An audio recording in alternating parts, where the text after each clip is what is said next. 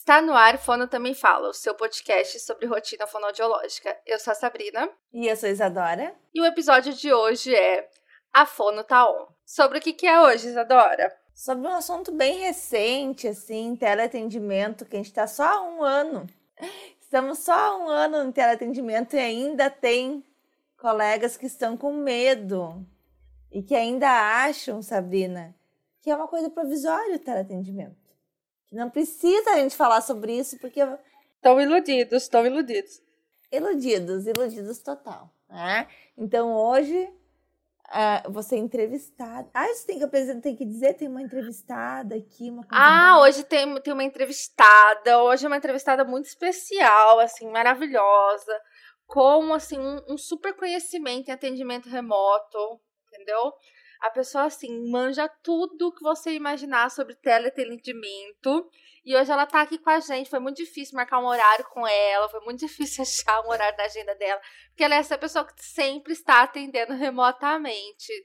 Mas antes da gente apresentar ela, vamos dar os recadinhos. Primeiro de tudo, nos siga, já falamos, cansamos de falar. Nos siga no Instagram, nos siga aqui onde você está ouvindo. Nos siga, entendeu? Até pessoalmente, vocês morarem na mesma cidade que a gente. Nos siga. Hoje nós vamos sem merchan nosso. Tem algum merchan seu pra fazer, Isadora? Algum curso, alguma coisa? Não, acho que só, só falar que uh, estamos programando aqui pelo podcast. A Sabrina já deu o spoiler semana passada, mas é importante a gente falar nesse episódio, né? Caso alguém se interesse. Uh, estaremos dando um curso sobre teleatendimento para arrecadar fundos para esse podcast que vocês tanto gostam de escutar. Então não tem data ainda, mas se você escutar esse episódio, talvez a data que você estiver escutando já tenha data para o curso e talvez o curso já tenha até passado, né? Mas enfim, estamos programando um curso sobre teleatendimento com tudo tintim por tintim para vocês, né?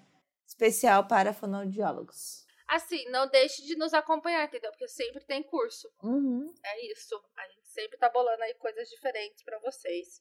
Então vamos apresentar nossa convidada. Pode falar, nossa convidada. Primeiro queria dizer que é uma honra estar aqui. hoje tô nervosa. Meu nome é Isadora. Sou amiga da Sabrina de longa data já. Não sei porque vocês levam a gente a sério. Eu ainda não entendi porque vocês levam a gente a sério. Então, eu sou essa pessoa que está há um ano, sem, mais de um ano, um ano e umas semanas, sem encostar em nenhum paciente, Sabrina. Sem, sem respirar o mesmo ar que nenhum paciente. Então, Sabrina também atende remoto. Eu falei, Sabrina, vamos fazer juntas um, um episódio sobre teleatendimento. Sabrina falou, não. Eu que vou te entrevistar e eu não entendi isso, não. Eu vou, eu vou perguntar para ela algumas coisas também, que eu achei nada a ver isso aí. Mas enfim, hoje Sabrina vai tirar as dúvidas dela sobre teleatendimento comigo. E é isso, não vou me apresentar nada, você já me conhece. Para quem tá na live, eu tô aqui vendo as perguntinhas, quais são as perguntinhas selecionadas para fazer. Vamos começar pelo começo, Isadora. Você teve assim uma grande redução dos seus atendimentos no início e hoje já está normal. Como que está esse fluxo de atendimento? Então, no início, assim, primeira semana que eu comecei os atendimentos, eu não tenho os números certos. Se vocês acompanhavam o podcast, a gente falou sobre isso em algum episódio, mas eu acho que eu tive tipo 50% de adesão dos pacientes, clientes que eu já tinha. E a minha ideia era só uh, ficar com esses uh, clientes que eu já conhecia e manter esse acompanhamento com eles. Nunca imaginei assim pegar, fazer uma avaliação no remoto. Então tive 50% de adesão mais ou menos na primeira, segunda semana.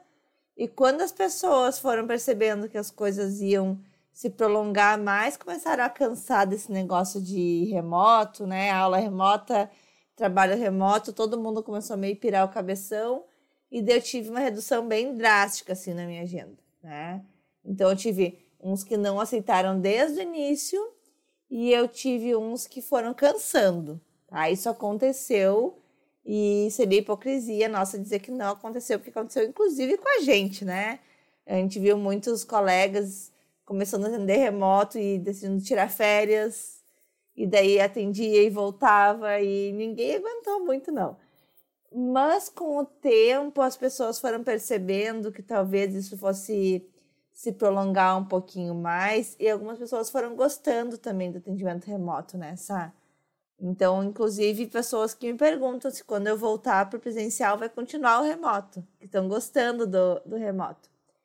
Uh, então, hoje eu posso dizer que eu estou com menos clientes do que eu atendia lá no início de 2020, fevereiro de 2020, mas também porque eu tive uma mudança muito grande de público. Eu atendia planos de saúde, que era uma demanda de grupos de atendimento, que a gente já falou sobre isso aqui Atendia das sete e meia da manhã às sete e meia, oito horas da noite, às vezes sem almoço. E eu não quero isso mais, nem para o remoto, nem para o presencial. Então, hoje, fico muito feliz de dizer que considero atendimentos eu reduzir o, a minha carga horária, né? Ainda tenho hashtag agenda aberta, no sentido de que ainda tem horários no atendimento remoto abertos, não vejo assim ainda aquele, aquela confiança das pessoas no remoto como elas tinham já no presencial. Mas digo que quem chegou no presencial, no remoto comigo, continua no remoto e estão ganhando essa confiança, né? E por isso que a gente tem que falar muito sobre isso, para as pessoas entenderem o que, que é as pessoas que eu digo, tanto os profissionais quanto os nossos clientes também. Eu vejo que tem muito tabu envolvido aí ainda e não tem como ser diferente, é um assunto muito novo nessa. Com certeza, né, Isadora? Mas agora que já temos o quê? Um ano de experiência. então podemos acrescentar mais do que um ano atrás que estávamos fazendo episódio sem saber absolutamente nada.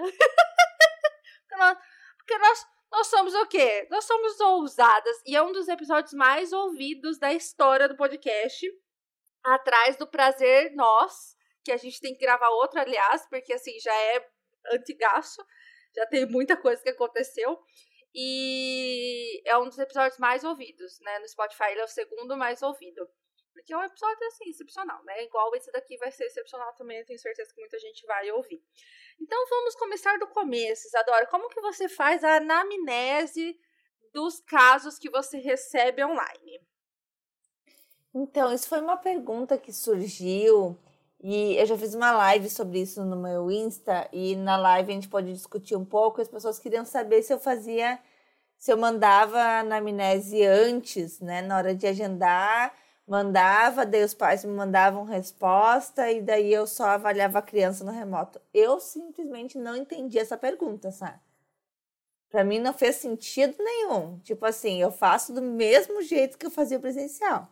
Né? Se no presencial eu tinha um horário marcado para conversar com os pais, fazer uma entrevista inicial, depois avaliar a criança, eu sigo fazendo assim no remoto, né? Para mim não faz sentido mudar as coisas. E isso foi uma pergunta que me chamou muito atenção até uh, por essa questão de eu achar que as pessoas, quando pensam no remoto, pensam que tem que mudar todo o atendimento. É verdade. Tem que. e eu fiz isso há um ano atrás, e você também fez isso, e a gente se arrependeu de muita coisa. Então, assim, eu faço exatamente igual que eu faço no presencial. Eu marco horário, os pais entram em chamada de vídeo comigo e eu vou conversando com eles e fazendo essa anamnese como eu faria lá no, no presencial. Não vejo como fazer diferente, tá? Não, nunca tentei, mas não vejo como, porque para mim não faz sentido eu mandar uma, uh, um questionário para uma família que eu não conheço. Mandar um questionário para alguém que eu nunca vi na vida, eu não sei quais são as dores desse público, eu não sei quais são o que, que essa mãe está sentindo, o que, que essa criança está sentindo. Então, assim, como que eu vou mandar para uma mãe perguntando uh, riscos gestacionais, se teve alguma coisa na gestação, sem saber se ela teve uma gestação complicada ou não? Sem saber se ela gestou essa criança, né? Então, para mim não faz sentido realmente uh, fazer uma anamnese sem conhecer os pais. Prefiro primeiro conhecer eles para depois a gente uh, vir com essas perguntas. Ô, Isa, então, o que, que eu ia te falar? É, na verdade, agora eu até os meus avaliações, as minhas avaliações presenciais, é, eu dou a alternativa de fazer a anamnese online. Eu acho totalmente desnecessário a pessoa sair da casa dela para fazer a anamnese. Então, assim, todas as vezes que os pais me procuram, ainda que eu vá fazer a avaliação presencial, eu dou a opção da anamnese e da devolutiva ser online. Então, assim, muitas vezes eu vejo a criança e conheço os pais pessoalmente só no dia da avaliação mesmo. E falando sobre ela, como você faz a avaliação de uma criança online, Isa? Então, tem algumas avaliações que eu acho mais difíceis, principalmente em casos de motricidade orofacial. Não vou dizer que não dá para fazer, tá? Porque eu vejo muitas fonos que estão fazendo, mas a minha dificuldade, uh, assim, que se eu tenho que uh, sentir a força da língua da criança, isso aí eu não consegui ainda fazer no remoto, tá? É uma, uma questão que eu não consigo. Mas a avaliação do meu público que eu mais tenho, que é uh, crianças pequenas, com alguma dificuldade de linguagem, aquele meu filho não fala, eu trouxe na fono, eu combino com os pais, que os pais uh, ligam o computador, não faço mais pelo celular, porque é importante ter a tela maior para a criança conseguir me enxergar. Os pais deixam o computador no chão e os pais sentam no chão com a criança, com os brinquedos, com os recursos que eles têm ali. Tá? Então eu vou uh, observar o que tem ali naquela cena, quais são as coisas que eu posso usar para avaliar e vou avaliar a criança na interação com os pais e não na interação comigo. Às vezes, eu consigo fazer uma interação com a criança e avaliar algumas coisas. Ah, se a criança olha para mim, tem, tem crianças que querem olhar só para mim, que não querem nem olhar para os pais, que me vêm na tela e já vão direto ali querer conversar, querer mostrar um brinquedo, querer. Eu mostro os brinquedos do lado de cá, a criança do lado de lá, consigo ver a intenção comunicativa, consigo ver várias coisas ali. Se a criança não quer olhar para minha cara, Sá, não vou obrigar os pais a deixar uma criança pequena sentada na frente de uma tela com uma pessoa que elas nunca viram na vida. Eu vou avaliar a criança no contexto dela, na família dela, na casa dela. E que é melhor que isso, sabe? Uh, eu brinco que eu já fiz avaliações que eu só via a bunda da criança. Literalmente, eu só via assim, a fraldona da criança. Porque a criança ficou de costas pro computador e os pais ficaram ali interagindo com a criança e às vezes eu questionava algumas coisas para os pais e eles iam fazendo algumas coisas para eu, eu conseguir observar o que eu não estava conseguindo, né? Mas uh, tem sido bem tranquilo, bem tranquilo mesmo, porque eu já trabalhava assim também no presencial a minha avaliação, uh, a maioria das vezes foi uh, observacional mesmo, dentro do num contexto de, de brincar livre, então era uma prática que eu já tinha, né? É diferente de quem avalia mais com protocolos, daí eu não tenho essa. Eu avalio do protocolo, eu sou do protocolo. e eu faço diferente. É, você é do protocolo. Não sei como que é eu faço uma, eu converso depois da anamnese, né, para saber qual é a queixa, o que, que eu quero observar na criança e quais são os protocolos que eu vou selecionar para fazer aquela avaliação. E aí eu peço uma lista de vídeos. Então eu descrevo, eu quero um vídeo da criança tentando nomear a figura no livro. Eu quero um vídeo da criança respondendo isso e isso. Eu quero um vídeo da criança, vocês pedindo para apontar a parte do corpo. Então, eu faço uma lista enorme de vídeos que os pais vão gravar e vão me mandar. Então, eles têm aí em torno de três semanas para organizar os vídeos e ir me mandando. E aí eu vou dando checkzinho. Isso ok, isso ok, isso ok, isso ok, isso ok. Eu também sempre peço uma interação livre. Então, com quem fica com a criança, né? Se for avô, pai, avó, tia, babá. Então, eu peço as interações livres e peço esses videozinhos. Então, eu nunca entro com a criança na avaliação. A criança, às vezes, não me conhece. Então já teve casos assim, de eu avaliar, de eu seguir o tratamento assíncrono, então eu mandava as atividades para serem feitas, e eu dei alta e nunca a criança não sabe quem eu sou. Eu só conheço assim, porque eu vejo os vídeos, né? Então, semanalmente eu recebo os vídeos das atividades, como que a criança está fazendo, como que ela está se saindo. Mas a criança em si nunca me viu. Então, existem várias formas de serem feitas. Sobre os vídeos, eu não falei. Quando eu agendo o horário para a entrevista inicial com a família, eu já pergunto, ah, se quiser me contar já uh, antes né, da avaliação, o que que mais ou menos está acontecendo, qual que é a tua queixa. E se tiver vídeos da criança, o vídeo que tiver aí no seu celular, eu mando bem assim minha mãe, não precisa me gravar vídeo para mim. Eu sei que você tem um monte de vídeo do seu filho aí no celular. Então, os pais me mandam, antes da entrevista inicial, antes da anamnese, alguns vídeos que eles têm da criança. Isso já me ajuda bastante, porque eu já sei o que eu tenho que avaliar. E às vezes eu consigo, nesses vídeos, já ver bastante coisa e eu só confirmo no, no dia da avaliação mesmo. Ô Isa, e você hoje na sua agenda tem de qual idade a qual idade? É, o menorzinho acho que tem 1 e 7, 1 e 8, não tenho certeza. E o maiorzinho são os maiores sete anos, sete, oito. E esses pititicos, como que você faz? Que aí todo mundo quer saber. Como que eu prendo a criança para ela ficar olhando para mim no computador? Como que eu faço? Eu falo com os pais, não falo com os pais? Como que é? Os pais têm que estar presentes, têm que estar presente? Como que é o atendimento desses pititicos?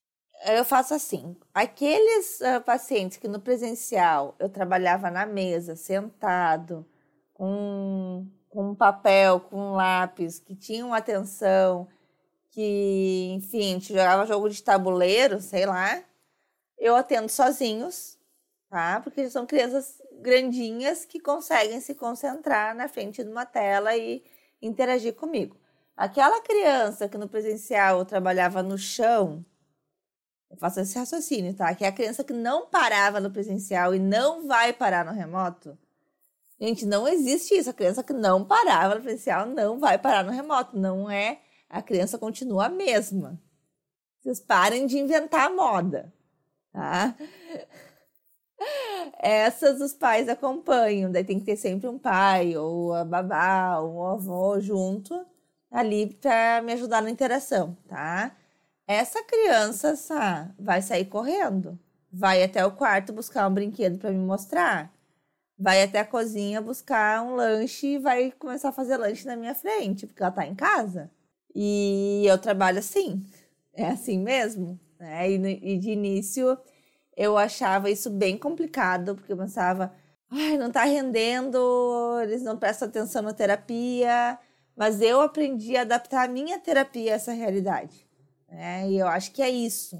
A gente tem que adaptar a terapia à criança e não a criança se adaptar à terapia com certeza. E eu acho que essa é a parte mais difícil, né? Hoje eu não acho mais tão difícil. Sabe que lá nos primeiros episódios que a gente gravou sobre teleatendimento, a gente discutia isso, sobre os valores. Lembra se tinha que cobrar a mesma coisa ou não? E a gente dizia, dá muito mais trabalho atender remoto, a gente tem que cobrar mais. Lembra disso?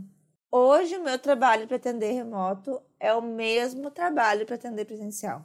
Porque hoje eu já entrei numa rotina eu já consigo pensar na hora numa atividade se ela não deu certo. Eu não tenho que ter uma programação assim tão extensa. E eu cortei várias coisas desnecessárias que eu fazia. O que, que você fazia que você não faz mais? Depois da terapia, eu mandava uh, um vídeo para os pais comentando como que tinha sido, principalmente com os, com os maiorzinhos que os pais não acompanhavam né? Eu mandava um vídeo explicando como que tinha sido, dando as orientações, como que seria, nananã, e eu mandava pro WhatsApp deles. Hoje eu chamo o pai e a mãe na chamada, ô, chama teu pai agora que eu quero conversar com ele. Ó, paizinho, deu tudo certo, as atividades são essa, essa e essa. Eu tinha uma preocupação muito grande uh, em deixar registrado ali que eu tinha, o que, que eu tinha feito, sabe? Então eu achava que se eu fizesse, gravasse um vídeo dando essa devolutiva, os pais não poderiam dizer que eu não dei devolutiva. Né? Essa era a minha preocupação lá no começo. E isso ocupou um espaço do meu tempo e do meu celular. Chegava a esquentar meu celular de tanto vídeo que eu gravava. Travou meu WhatsApp mandando vídeo para os pais. E eu não podia só mandar o vídeo, né? Eu tinha que botar um vídeo lá no layout bonito escrito em cima, devolutiva do dia, tal, tal, tal. Coisas assim que hoje eu, eu não sei de onde eu tirei isso, sabe? De verdade, não sei. Mas eu fazia, não faço mais. Bom, eu sei, você ouvinte, você está ouvindo e falando assim: ah, mas a Isadora é a rainha do teleatendimento. Ela tá aí só um ano. Gente, não é bem assim, que eu não estou nesse, nesse, nesse nível. Eu ainda sofro muito para fazer terapia, porque eu sou muito metódica. Então, é, eu monto as atividades antes, eu subo as atividades na sala da criança, para as mães terem acesso a essa atividade, para depois a gente fazer essa atividade junto. Então, assim, eu ainda tenho muito trabalho com a questão online mais do que o presencial. Algumas crianças que eu atendo de forma síncrona, então aí eu acho que a maioria é assim, você entra junto com a criança, né? Eu hoje estou atendendo, atendendo só assíncrona. No início eu atendia só assíncrona e agora atendo só assíncrona. Eu desisti do assíncrona. A grande maioria das minhas crianças são assíncronas. Mas as crianças que são síncronas que eu entro, aí eu não tenho tanto trabalho. Porque aí eu tô ali com os meus cards, os meus brinquedos que são coringas da terapia. E aí eu não, eu não fico assim planejando atividade, pensando qual atividade que eu vou mandar, o que, que a gente vai trabalhar naquela atividade. A não ser, por exemplo, os pequenininhos, que eu não consigo tipo, pegar uma cartinha, mostrar e eles interagirem. Tenho muita dificuldade ainda nisso. Então, nesses pequenininhos, eu mando a atividade. Ó, a gente vai fazer hoje esse, esse, esse. Do contrário, eu entro e atendo a criança no mood que ela tiver. Então, eu já tive criança que dormiu na terapia, dormiu. Assim como já dormiu no presencial também. Não tem uma foto, não é tu que tem uma foto. É, eu já tive crianças que saíram correndo, né? Criança que desliga o celular, enfim, que joga o celular longe. Então, acontece.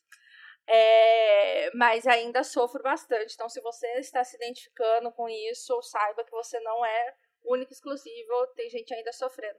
Mas olha, a Sabrina veio dizer que. A Sabrina veio dizer que eu sou rainha do atendimento, mas é, ela tem sala onde ela uh, bota essas. Eu nunca tive isso, gente. Nunca tive na vida isso. Meu negócio é Zoom, Skype, entendeu? É, porque cada um faz um jeito, né? Não precisa ser igual, eu acho. Cada um se adaptou de uma forma, né? Isso, e, é, e é achar a forma que a gente se adapta melhor, né?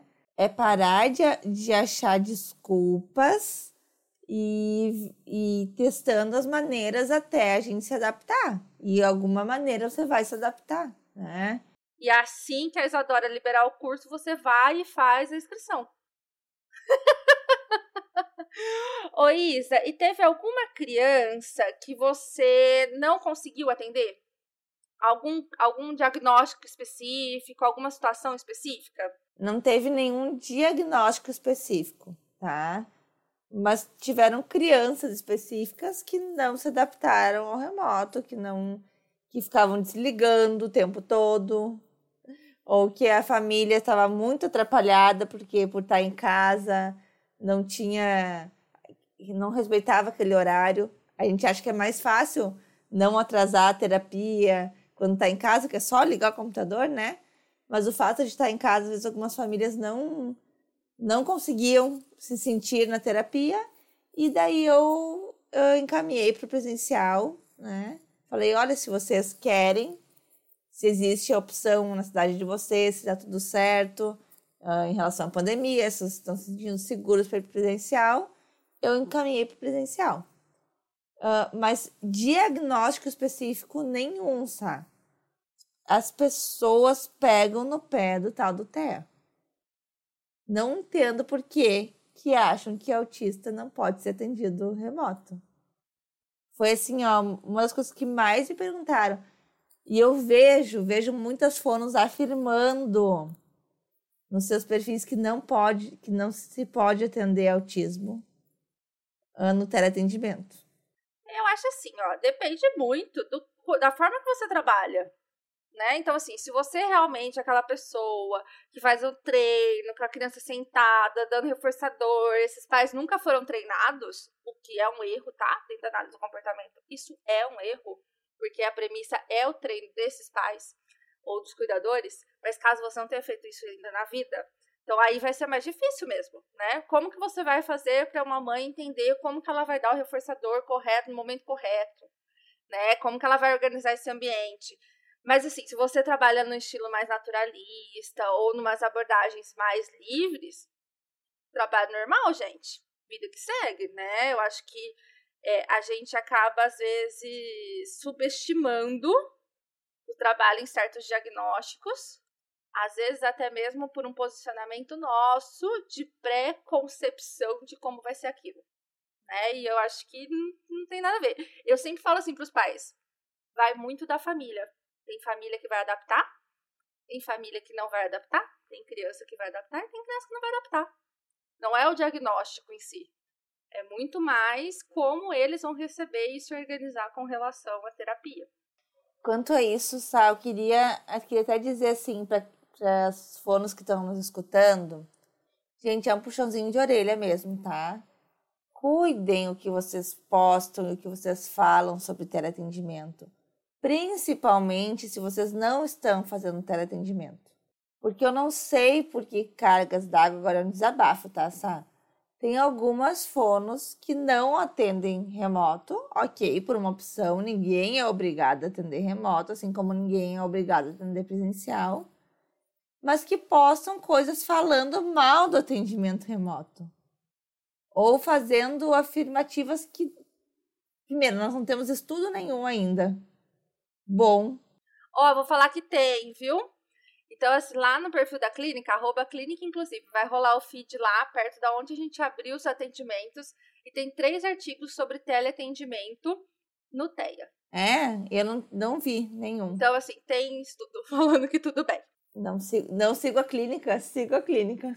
Mas eu digo no, no geral, assim, de tipo fonoaudiologia, no teleatendimento, uh, de uma de, mais geralzão assim não tem, porque a gente está um ano só que o conselho autorizou isso, né? Então talvez de outros países, não sei. Uh, enfim, mas cuidado em dizer assim, criança menor de 4 anos não pode ser atendida. Por que cuidado? Porque eu, a Sabrina agora me olhou com uma cara, tá? Quem está escutando e não está vendo, Sabrina me olhou com uma cara. Uma cara de tipo, hã? Porque, gente, algumas famílias vão ler isso e vão estar tá com uma criança de 3 anos que não fala e não vão procurar atendimento porque não querem ir para o presencial nesse momento e leram alguém falando que não pode ter um atendimento remoto. Vocês têm noção? A gente está há um ano nessa situação. É um ano que uma família pode ter perdido de atendimento porque alguém falou que não dava. Quem vai avaliar se vai dar ou não é o profissional que atender junto com a família. E daí vai da sinceridade do profissional. Eu sou muito sincera. Quando eu vejo que não dá, eu, eu falo, não dá. E não é não dá, então se virem. É não dá. Vocês podem ir para o presencial? Não, a gente não quer ir para presencial nesse momento. Bom, então vamos. Não tá dando para fazer do jeito que a gente gostaria. Vamos fazer um acompanhamento, então. Vamos só seguir orientações. Sabe? A gente não pode uh, tirar essa oportunidade da família de falar com o profissional. Porque quando uma família lê uma, um profissional falando, ela leva como verdade. E aí eu penso assim, a pessoa publicou um negócio, você estudou, você fez uma análise comparativa, você tem um grupo controle. Não tem. Então não fale besteira, para não falar outra coisa, na rede social ok? Fale sobre o que você conhece, sobre o que você tem estudo e sobre o que você pode comprovar. Eu nunca nem vi, eu só ver, eu pode seguir. Eu mandei, eu respondi já. Eu já vi, já, já, já discuti. Gente do céu, eu já dei alta para criança de um ano e pouco, com atraso, um ano, quase dois anos. Dei alta, fiz avaliação, estava atrasada, fizemos toda a parte e liberou, entendeu? E teve alta. Para de falar besteira. É, ô Isa, uma coisa que eu vejo muito, as pessoas ficam muito preocupadas em fazer uma terapia mirabolante. Ah, meu Deus, como eu vou adaptar? É que hoje eu não tô com a minha sacolinha de atendimento online. Mas como eu vou adaptar as atividades que eu tenho aqui na minha sessão para o atendimento online? Que aqui eu tenho que um bilhão de brinquedos. Que na minha clínica, não sei se vocês já viram, a gente tem uma sala de brinquedos que eu entro lá e falo assim: Hum, hoje eu preciso fazer a criança repetir 100 vezes qual dos brinquedos que a criança vai repetir 100 vezes que eu vou pegar? No atendimento online eu não tenho isso. e aí eu acho que as pessoas ficam assim, transtornadas, pensando, meu Deus, como que eu vou adaptar a atividade? Como... O que, que você acha disso? O que, que eu acho disso? Que neste momento eu não tô na minha casa, eu tô há duas semanas na casa dos meus pais e eu trouxe uma caixinha. Quem está na live vendo está vendo minha caixinha nesse momento com alguns recursos. E o meu computador com outros recursos uh, de, uh, de computador, né? De joguinhos online, virtuais e tudo mais. Gente, a gente não precisa ter todos aqueles brinquedos, aqueles jogos que a gente tinha na clínica, porque a criança vai ter milhões de vezes mais na casa dela. Então eu digo que hoje. E ela nem tá interessada, às vezes, no brinquedo que ela tem. Eu digo que hoje o meu armário, se eu fizesse abrindo o desafio abrindo o armário da Fonocheck, eu teria mil armários para abrir. Porque cada casa de cada criança tem um armário com muitos brinquedos. Tem uma sala de recursos muito maior que a da Sabrina. Então, a gente aprende a, a ter alguns uh, brinquedos, alguns objetos que são chaves, né, para iniciar essa interação com a criança, mas a gente vai aprendendo a observar o cenário dela, o ambiente que ela tá, né, os objetos que tem ali, os brinquedos que tem ali, os recursos que tem ali, né. Então, hoje eu digo que na minha caixinha, que eu ando sempre para lá e para cá, eu tenho o quê? Eu tenho carrinho, eu tenho comidinha, eu tenho algumas cartinhas com alguns fonemas uh, que eu tenho impressos. Eu tenho uma ampulheta, que eu uso bastante. Aprendi com a Sabrina. E eu tenho animais. É isso. Por quê? Isso são brinquedos chaves e que eu sei que qualquer criança vai ter em casa e que eu vou conseguir iniciar qualquer interação com esses brinquedos, independente da idade da criança.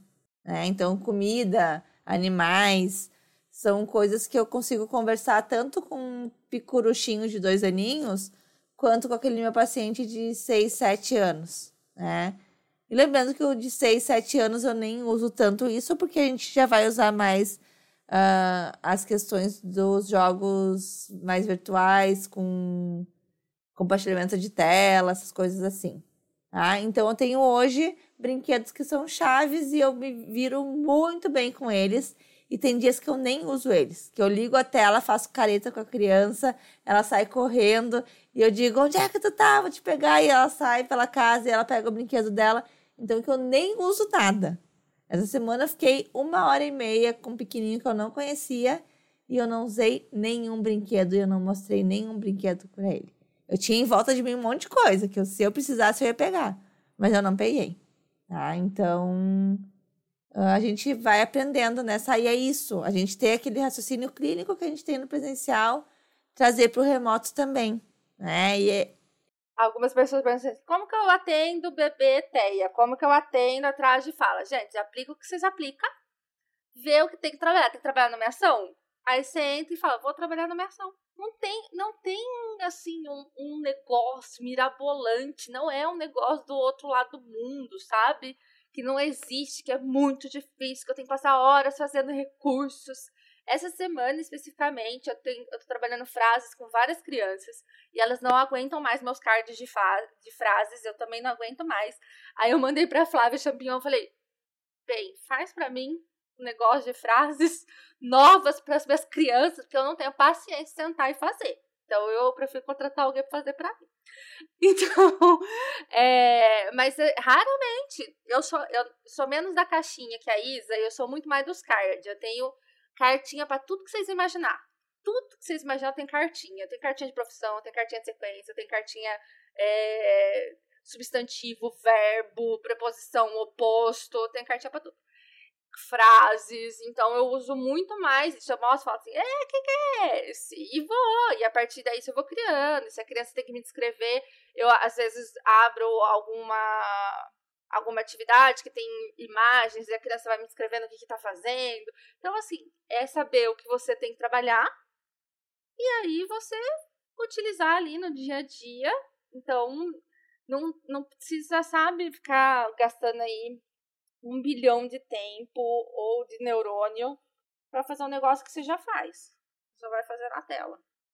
Desde o início da pandemia, muitas fonos começaram a fazer uh, jogos né, para teleatendimentos, uh, jogos uh, de computador para compartilhamento de tela. A gente tem no nosso Instagram, então no arroba fono também fala, um destaque que se chama materiais, onde a gente deixa todos os perfis que a gente conhece de colegas que disponibilizam gratuitamente esses materiais, tá? A gente focou só no gratuito mesmo.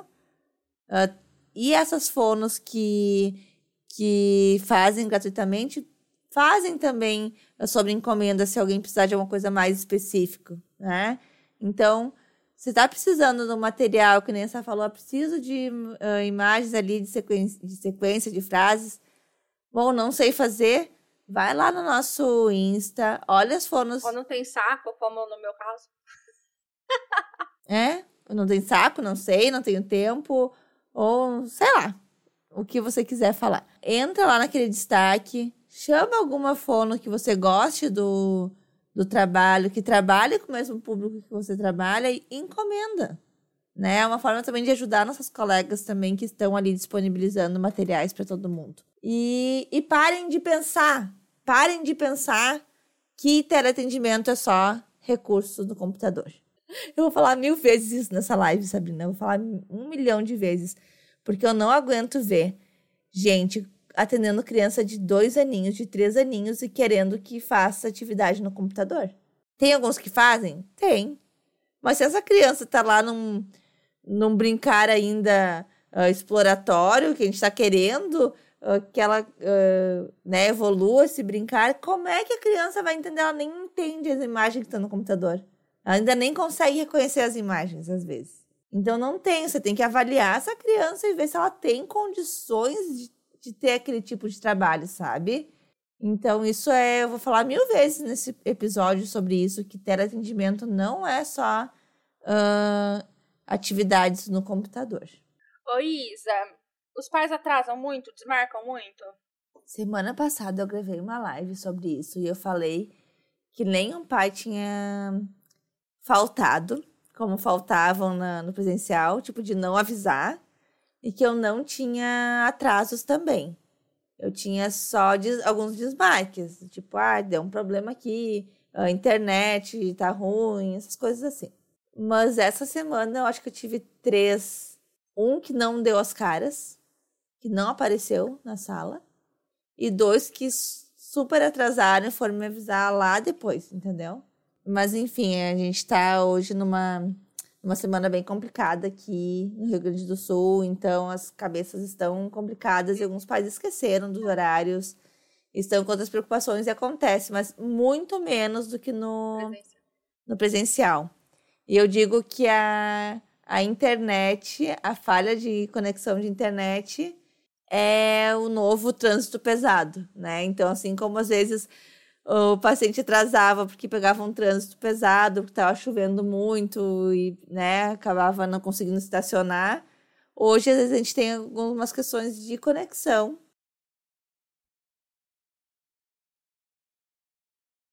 Vida que segue, né? Ô Isa, e assim, lavada de perguntas sobre plataforma. Eu sei que é polêmico, porque a gente tem uma regularização sobre isso, mas é aí, qual que você mais usa? Como que é? Hoje eu tenho usado bastante o Zoom. Tá? Bastante. Tenho me apaixonado pelo Zoom. Demorei muito para usar o Zoom, não sei porquê. Mas gosto muito uh, pela qualidade, estabilidade da conexão.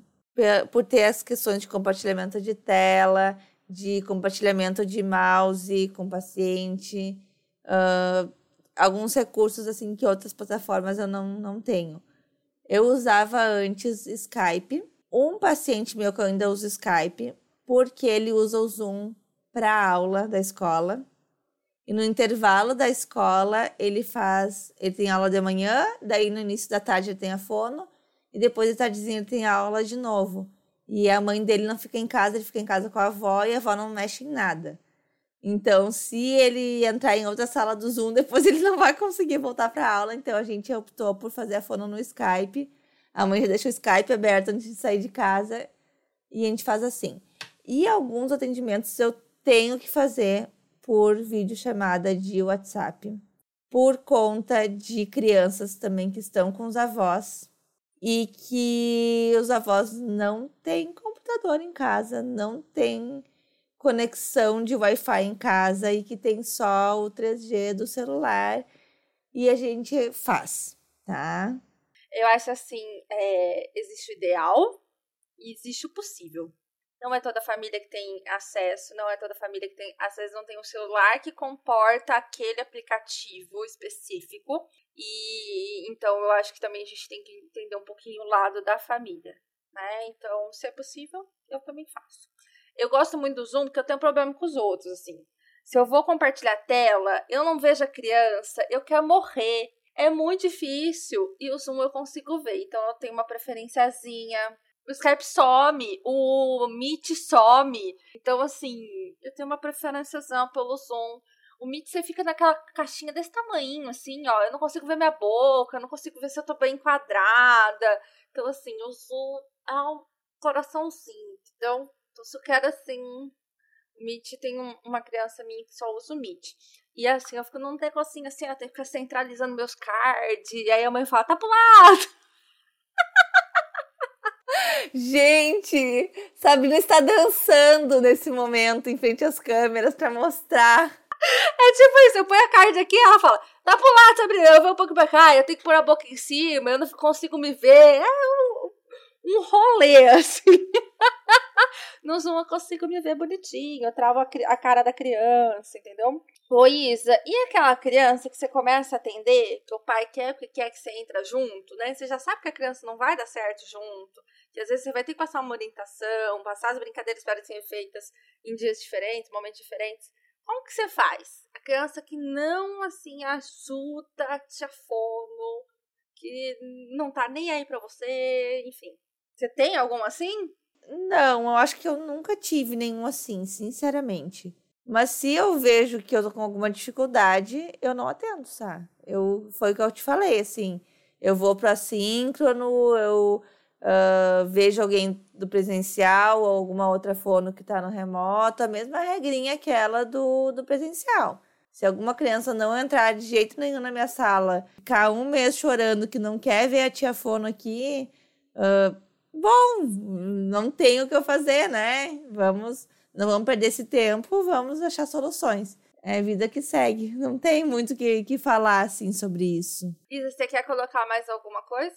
Hum, deixa eu ver. Eu tenho minhas anotações aqui. Deixa eu ver se eu falei alguma coisa.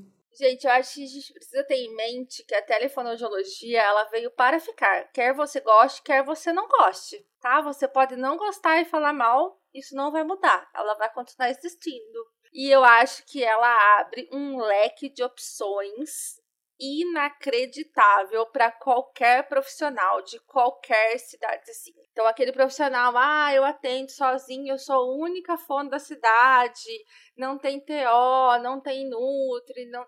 Acabou isso, entendeu? Então, assim, você quer um profissional bom? Você pode procurar um profissional bom no Brasil inteiro. Hoje eu faço terapia com uma psicóloga que não é da minha cidade. Ela fica em outra cidade. Né? Eu faço acompanhamento nutricional com uma terapeuta que, na maioria das vezes, não está na minha cidade. Então, isso abre uma, uma grande possibilidade. Eu, eu ia falar sobre isso mesmo.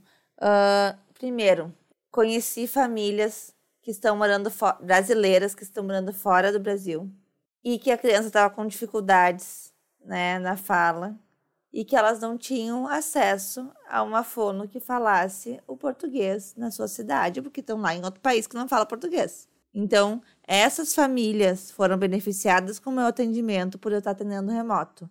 E isso, pandemia, não pandemia, podendo atender presencial ou não, essas famílias não teriam essa opção se a gente não tivesse no remoto, tá?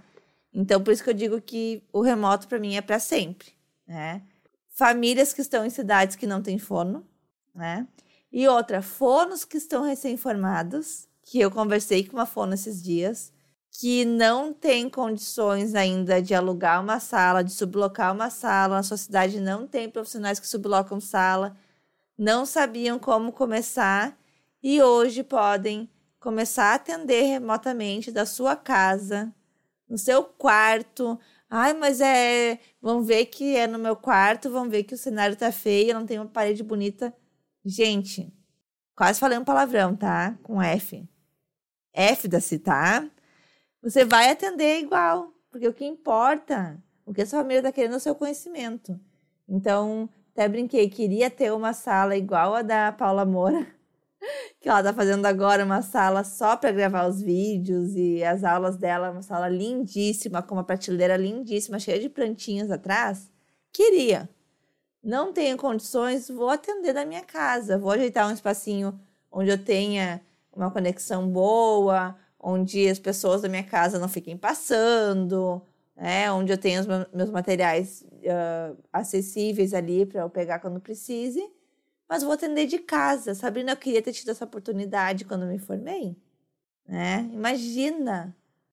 E assim, eu atendo um diagnóstico, né, a seletividade alimentar, que a gente não tem, infelizmente, muitos profissionais ainda que atendem. Então, assim, a grande maioria das cidades não tem profissionais que atendem seletividade alimentar ou que ouviram falar sobre seletividade alimentar nesse momento. Então, é a possibilidade desses pais terem um acompanhamento, porque eles não teriam um acompanhamento dentro da cidade deles. Isso não só para fono, tá? Eu falo de forma geral, assim. Então, um acompanhamento com pediatras específicos em áreas específicas, acompanhamento com terapeutas ocupacionais, com fisioterapeutas. Então, assim, o teleatendimento veio para ficar. Você pode não se adaptar a ele. É uma escolha sua. Mas você vai ficar para trás. A gente precisa aprender que as coisas vão evoluindo e que, independente da gente gostar ou não, elas vão continuar evoluindo. Então, assim, eu lembro claramente quando começou o Uber. É recente, né? É uma mudança super recente. Mas quando começou o Uber, todo mundo ficou nervoso, que era taxista. Por quê? É a revolução de um tipo de serviço. Ou quando começou os serviços de streaming. Então, Netflix, que você entrava, tinha todos os filmes ali, para que, que eu vou ficar locando filme, pagando por filme? As coisas evoluem. Hoje a gente tem uma fonoaudiologia evoluída. E você pode não aceitar. Só que você está ficando para trás.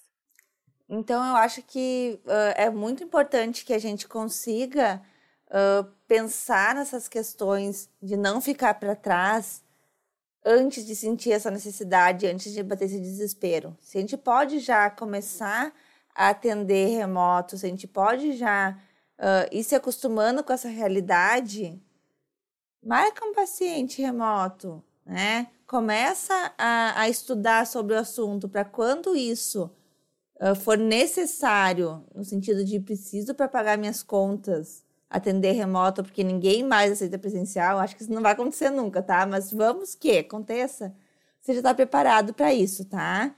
Lembrando que para atender remoto, a gente precisa uh, mandar uma documentação para o conselho, cada um para o seu conselho. Então, é uma carta autorreferida dizendo que você atende remoto, que você tem condições de atender remoto. E é importante ter esse registro lá. E é um registro bem fácil, não precisa ir no local para fazer, não precisa mandar por correios, nada. Você faz em casa mesmo e manda por e-mail para o seu, pro seu crefono, tá? Então, pensem sobre isso, já deixem tudo pronto, já tenham isso esquematizado para quando precisar poder fazer com tranquilidade. Sá, eu acho que é isso. Muito obrigada a todo mundo que escutou até aqui. Qualquer dúvida que tiverem, vocês podem me chamar, podem chamar a Sá lá no, nos nossos directs. E obrigada quem escutou até aqui. Um beijo, até a próxima.